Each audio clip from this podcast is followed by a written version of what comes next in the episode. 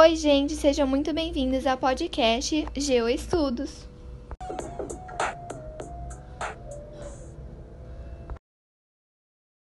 O tema que vamos falar hoje é geologia. Bom, vamos começar falando um pouquinho sobre o que é a geologia em geral.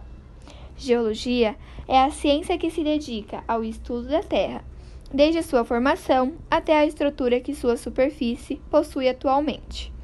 A geologia foi essencial para determinar a idade Agora da Terra. Agora que vocês já que conhecem um pouquinho sobre a geologia no geral, nós vamos falar de um tema em específico dentro dela, que é a geologia ambiental. Ela é uma ciência que aplica o estudo da geologia na resolução de problemas ambientais. Em todas as atividades humanas, desde o início do século XXI, nós descobrimos e colocamos em prática várias maneiras mais racionais de usar os recursos naturais. Se não fizermos isso, nós teremos cada vez mais desequilíbrios climáticos, poluição do ar, das águas, do solo e, em consequência, teremos uma baixa qualidade de vida de um número cada vez maior de pessoas. Neste cenário, a geologia ambiental, ou também como é chamada geoambiental, tem uma grande contribuição para dar. Um exemplo que podemos dar é o exemplo do setor mineral, que todos nós sabemos que a mineração é uma atividade industrial de extrema importância e muito necessária, embora possa produzir impactos ambientais na sua fase de extração. Ela tem sido uma atividade que tem causado muitos problemas de poluição sonora, da água, do ar e de muitas erosões. Agora vamos falar um pouquinho do cenário brasileiro com a geoambiental.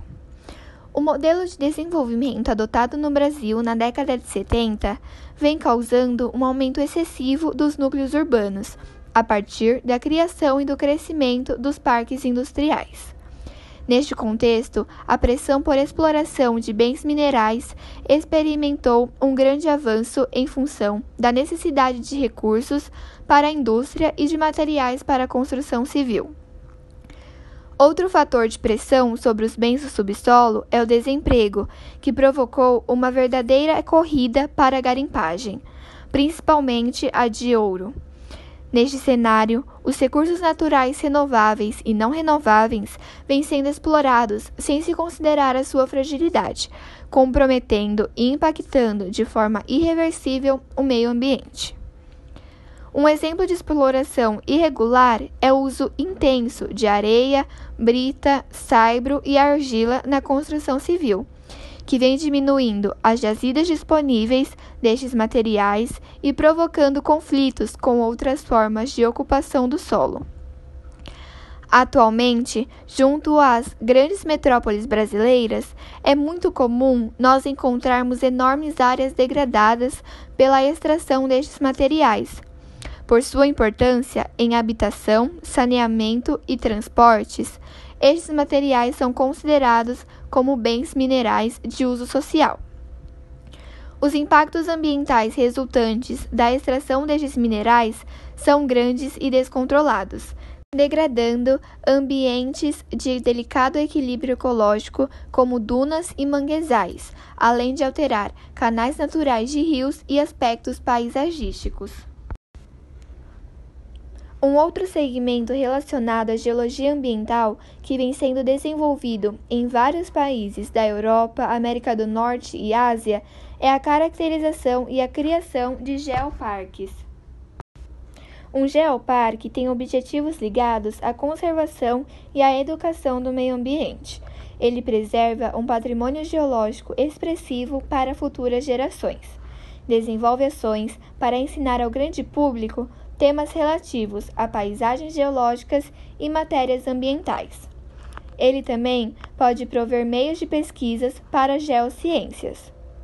Um geoparque colabora na busca pelo desenvolvimento sustentável, já que, ao utilizar um bem natural para fins econômicos através do turismo, ele também gera empregos e rendas.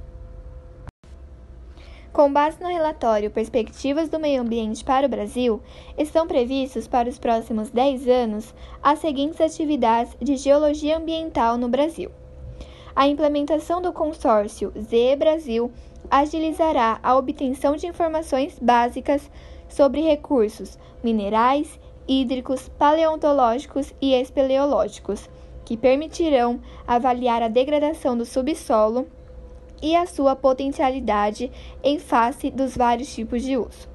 Ao mesmo tempo, ela disponibilizará também um instrumento que poderá orientar a ocupação ordenada do território brasileiro. Com a perspectiva de ampliação do conhecimento básico do subsolo, o setor mineral brasileiro poderá ocupar um lugar importante no mercado mundial de insumos básicos. A tendência de maior controle ambiental nos processos de extração, transformação, refino e distribuição também contribuirá nas próximas décadas para o bem-estar de toda a sociedade. Bom, e esse foi o nosso podcast de hoje sobre geologia ambiental. Espero que vocês tenham gostado, tenham conseguido esclarecer todas as suas dúvidas e curiosidades.